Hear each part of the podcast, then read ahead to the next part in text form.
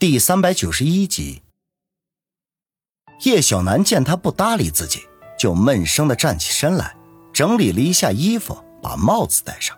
你没事儿，我就放心了。我先走了，单位还有事儿。说完，他就要转身出去。没想到王宇忽然一把拉住了他的手，感激的说道：“小楠，谢谢你救了我。”叶小楠顿时一愣，整个人都僵直在那里，半晌才甩开王宇的手，说道：“我那是执行公务，换别人我也会开枪救人的。”他半扭着身子，不敢让王宇看到自己脸上的表情。就在王宇说出这话的时候，他的眼中已经闪烁出了泪花，忍不住想起王宇昏倒在他怀里的情形。那一瞬间，他的心仿佛都碎了。以前他和王宇有过亲密接触，也经历了不少的事情，虽然有些好感呢，却并不强烈。可是就在那时候，他发现王宇这个人已经悄然地闯进了他的心扉，还占据了很重要的位置。这时候他才明白，为什么一听说王宇只身涉险闯进地下的时候，他没有丝毫的犹豫就下去相助。王宇虽然看不到他的表情。却能够从他的手掌上感觉到他的激动和紧张，就微微一笑，说道：“我不管你是怎样，反正救了我的命，我就得和你说一声谢谢。如果你不嫌弃的话，我愿意以身相许。”去死吧！叶小楠听了王宇又开始没正经的，顿时就恼怒的挣开了他的手，头也不回的奔向门口，正要推门出去。就见方心先一步推门进来，满脸的倦意。他看到叶小楠，顿时愣了一下，然后目光就转向病床，见王宇正眨巴着眼睛朝他这边看了过来，顿时大喜，失声说道：“小雨，你终于醒了，让人担心死了。”说完也顾不上和叶小楠打招呼，就急匆匆的来到了王宇的床前，激动的不知道说什么是好。王宇干笑一声，说道：“ 欣姐，我这又不是第一次了，命大着呢，别跟着瞎操心。”闭嘴！方心伸出手掌按在他的嘴上，眼泪都在眼圈里打转。王宇，我跟你说，以后不管出什么事情，你都不可以拿自己的生命开玩笑。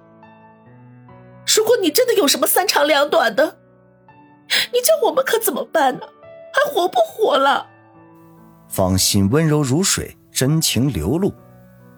王宇不由得心情激荡，也不管叶小楠是否在场，就伸手把方心搂进怀里，动情的说道：“心姐，对不起，都是因为我才害得你们受了牵连，遭了这么多罪，对不起。”方心把脸贴在他的胸口，撒娇似的说道。都是一家人，说什么牵连不牵连呢？哎呀，光顾着高兴了，我得去告诉大家一声，他们每一个人都是担心的要死呢。说完，赶紧从王宇的怀里挣扎出来，急匆匆的往外跑去。见叶小楠还呆呆的站在门口，就不好意思的一笑：“小楠，你站在这里干什么？去里面坐呀，一会儿姐妹们就过来了。”呀，你看我光顾着高兴了，是你救了小雨的命，我得跟你说一声谢谢呀。叶小楠见王宇和方心亲密无间，心里头啊是一阵的不舒服，就冷冷的哼了一声，摔门而去，把方心弄得莫名其妙，扭头看了看王宇。王宇苦笑的摇头，装出一脸的费解来。其实啊，他心知肚明，叶小楠肯定是吃醋了。过了十几分钟，病房外的走廊里就传来一阵杂乱的脚步声。接着，方心就带着苏辛迪、杨思思、孙卫红和王小磊一拥而入，围在王宇的床边，叽叽喳喳的说个不停。无非啊，就是关心王宇的伤势如何，说他们有多担心。王宇听的是一阵的头大，心说：你们每次都这样，他们还真是肆无忌惮呢。正在大家你一言我一语没完没了的时候，先前那个给王宇换药的护士拉着脸走了进去，毫不客气地呵斥道：“能不能小声一点儿？在走廊大老远的都能听见，你们把这当菜市场了？”几女顿时吐了吐舌头，赶紧闭嘴。王小磊歉意地说道：“程家，对不起啊，我们小点声。”美女护士一愣，才发现居然有前辈在场，急忙呵呵一笑，说道：“ 原来小磊姐也在啊，对不起啊，我刚才态度不好，不过大家还是小声一点的好。”王小磊呵呵一笑，而其他几个女人却都在那偷笑，她们心中不约而同的想起王宇前几次住院时，王小磊也和这位程家一样。可是现在呢，却成了他们中的一员，而且还是嗓门最大的那一个。程家给王宇换好药，向王小磊点了点头，就退了出去。趁着关门的时候，才狠狠地白了王宇一眼。王宇朝他嘻嘻一笑，故意在他胸口上扫了两眼。程家见王宇眼珠子在自己的胸脯上打转，脸色顿时一沉，砰的一声把门给关上了。心里头一阵的非议，这家伙贼眉鼠眼的，这一大堆不三不四的女人在病房里胡闹，这还不说，还一个劲儿的盯着人家的胸脯看，看来绝对不是什么好鸟。真不明白，小雷姐怎么也和他们掺和在一起呢？他没走出几步远，就听见病房里又响起了嘻嘻哈哈的笑闹声来，气的是直跺脚。病房里。孙卫红抱着肩膀，瞪着王宇说道：“王宇，我说你干脆别回家了，你就住在医院得了。你说这半年多了，这是第几回了？”王宇挠头干笑：“你当我愿意啊？我还没说你们呢，怎么一点安全意识都没有啊？平白无故就让人抓了去？还有你，魏红，你怎么不反抗啊？”大家一起白了他一眼，自顾的聊了起来。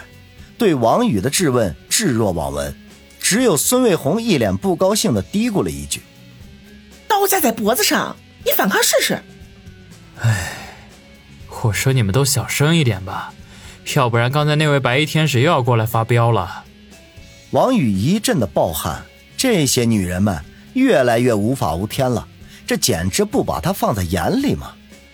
哼，来了正好，我看你贼眉鼠眼的往人家胸脯上看。说不定又想打什么坏主意呢，哼！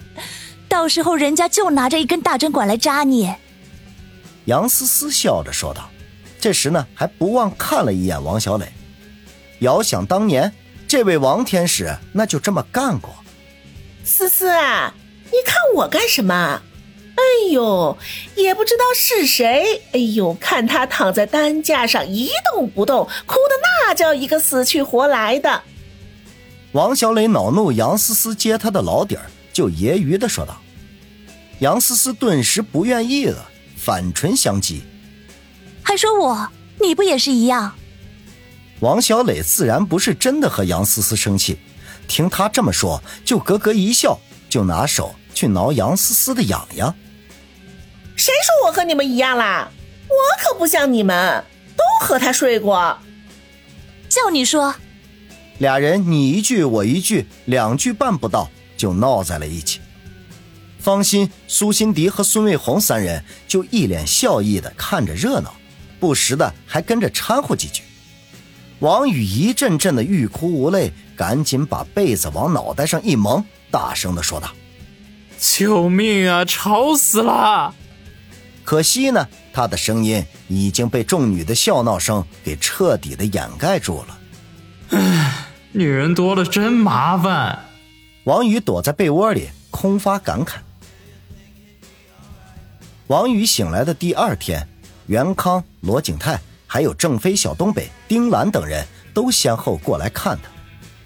丁兰一看见王宇，就是一脸的歉意，一个劲儿的道歉说：“要不是他出了这么一个一起出来玩的主意，就不会发生这些事情，王宇呢也不会受伤。”王宇整的反而不好意思起来，连连暗示郑飞赶紧把他的女人带走。